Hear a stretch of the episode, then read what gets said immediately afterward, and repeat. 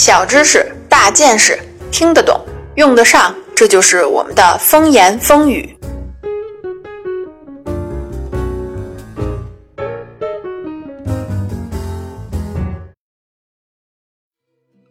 大家好，欢迎收听风言风语。上一期呢，我们终于穿过了门厅，进入了比较正式的生活空间。那么，在各种各样的空间里边呢，哪些是你认为最重要的呢？反正啊，我觉得吃最重要。你可能以为啊，我们接下来就要说厨房了，其实哪有那么简单呢？在十八世纪以前的厨房啊，功能非常单一，就是做饭，连洗碗的地方都没有。而我们现在的厨房呢，则囊括了烹饪啊、清洗啊、储藏很多项功能，而这些呢，可是一大堆的社会进步以及科技进步的共同结果。想要搞清楚其中的奥妙啊，我们需要一项一项的来说。首先呢，我们来看一看，在进入现代生活之前的西方人都有哪些吃的困惑。食品从原产地到达餐桌是一个漫长的过程，我们往往忽略了其中的艰辛。人们想要吃到远方的食物，比如波多黎各的橙子或者阿根廷的牛肉，在当时啊根本就不可能。以至于在阿根廷的大草原上，大量的牛被宰杀后，能利用的只有骨头和油脂，牛肉呢就全都浪费了。为此啊，商人们绞尽了脑汁，但是收效甚微。直到他们发现了冰。1844年夏天，温汉姆湖制冰公司在伦敦的施特兰德落成。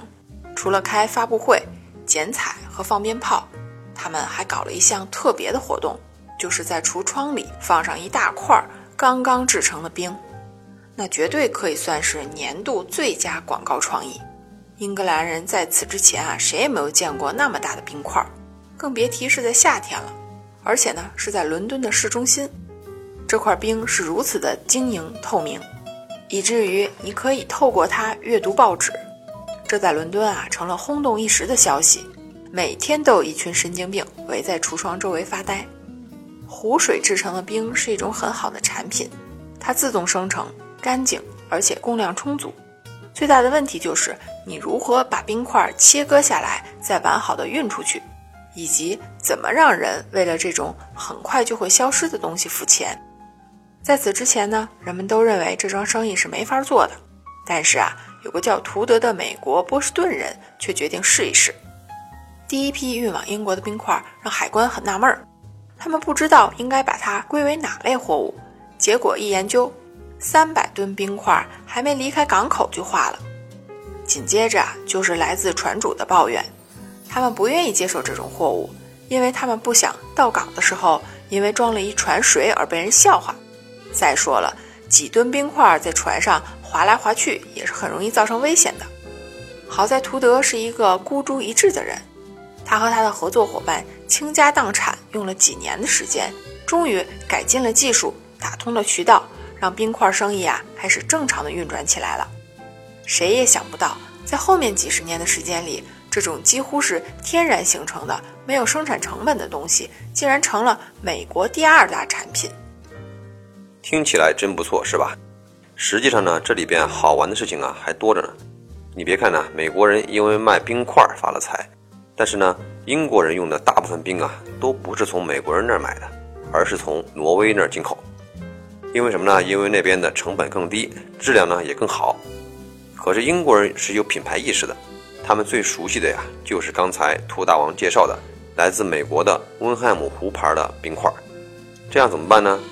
简单，挪威人呢，当时就特别没有节操的，把自己家门口的奥珀加德湖啊，直接改名为温汉姆湖。这事就解决了。另外一件有意思的事儿啊，就是美国人折腾了几年之后啊，忽然发现呢，出口冰块啊，其实赚的钱还不够多。真正的大市场啊，就在美国本土。关于这个行业呢，还专门有人写过一本书，名字就叫做《冻水贸易》。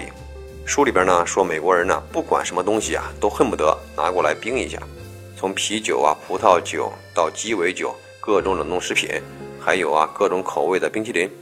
光纽约市一个地方一年就要消费将近一百万吨的冰，但是呢，以上说的这些啊，还都不是重头戏。冰真正的用武之地啊，是促成了最早的冷链运输，也就是在铁路上的冷藏车。只有发展到这一步啊，你才能够把肉类啊，还有其他易腐坏的东西啊，运到全美各地。芝加哥呢，之所以能够成为铁路工业的中心呢，一定程度上就是因为它那个地方啊，可以制造并且存储大量的冰块。这一下呢，美国人民呢可就有口福了。以前新鲜的牛奶呢，只能保存一两个小时，而鸡肉呢，当天也必须吃完。鲜肉啊，就更别提了，超过一天就会变质。现在呢，这些东西啊，不仅能够在当地长期存储，还可以运往全国各地。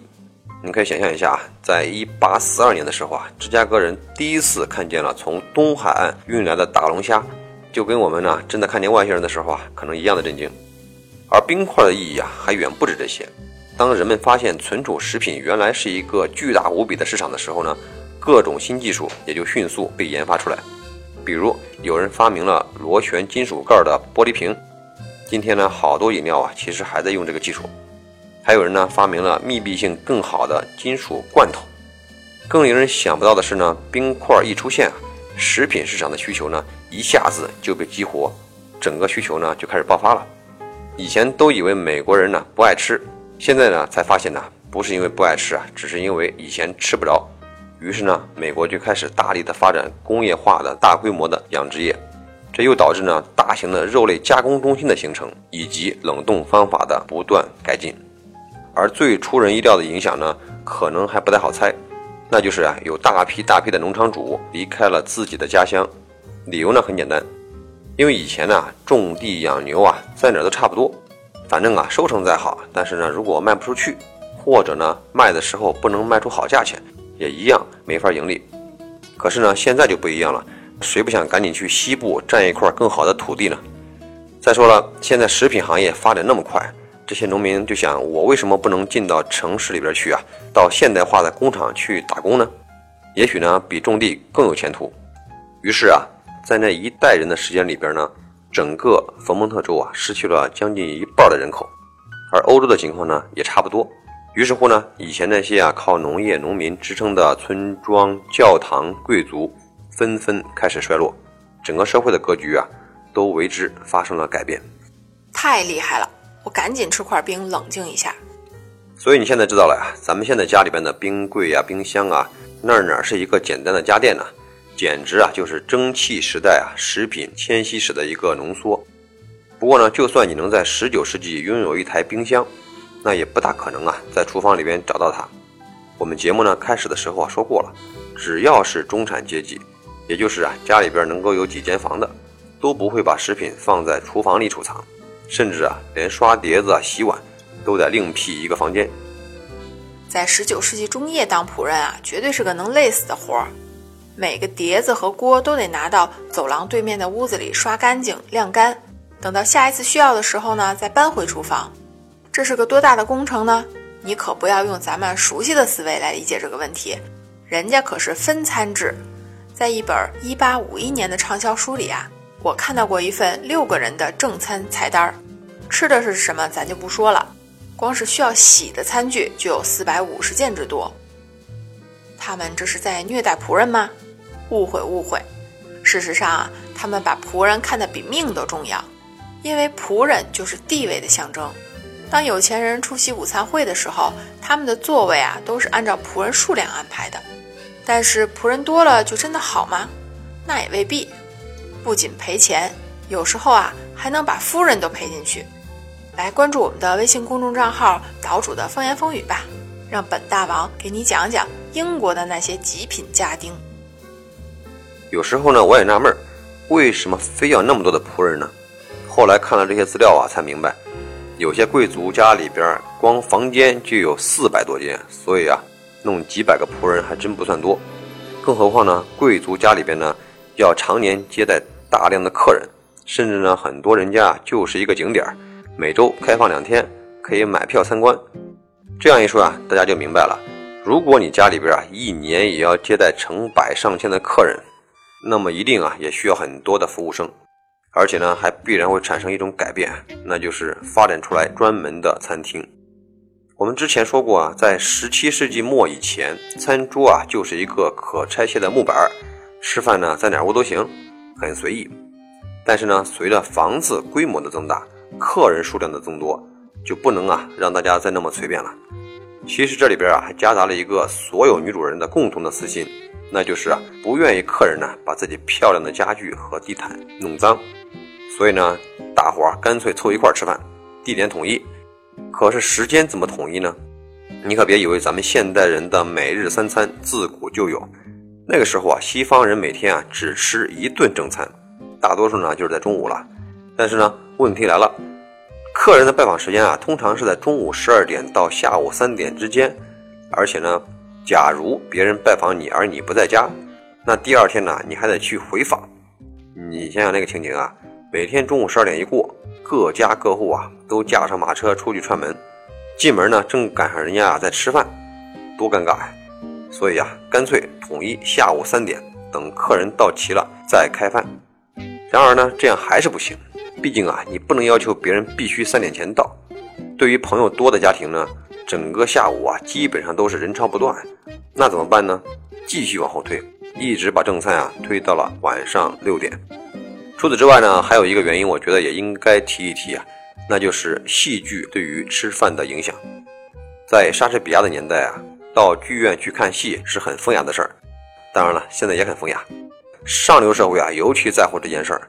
而那会儿早期的剧场呢，都是露天的，因为呢照明设备啊不发达，所以呢必须在一天当中阳光最好的时候演出，那也就是下午的两点开始，到五点左右结束，光线既充足啊，又不会太刺眼，因此呢六点吃正餐呢是一个很合理的方案。直到十九世纪五十年代，也就是我们现代生活啊即将开始的时候，在维多利亚女王的影响下。正餐终于定下来就是晚餐了，但是在早餐和晚餐之间的时间啊，间隔的又太长了，多数人呢都受不了，所以呢，慢慢的才有了午餐。英文中的 lunch 这个词啊，取自于 luncheon，原意呢指的是一块干酪，也就是啊少吃一点点，稍微补充一点能量的意思。不过呢，我们从啊现代健康理论的角度来说啊，这个变化啊貌似有问题，因为大家都知道啊。晚上最好不要吃太多，反倒是早餐和午餐比较重要。这样看来呢，竟然是啊，几百年前的人呢，比我们的现代人呢更会吃，吃得更健康。好了，今天的节目啊就到这里，下一期呢我们将继续啊在家中探秘。这里是风言风语，我们下次再见。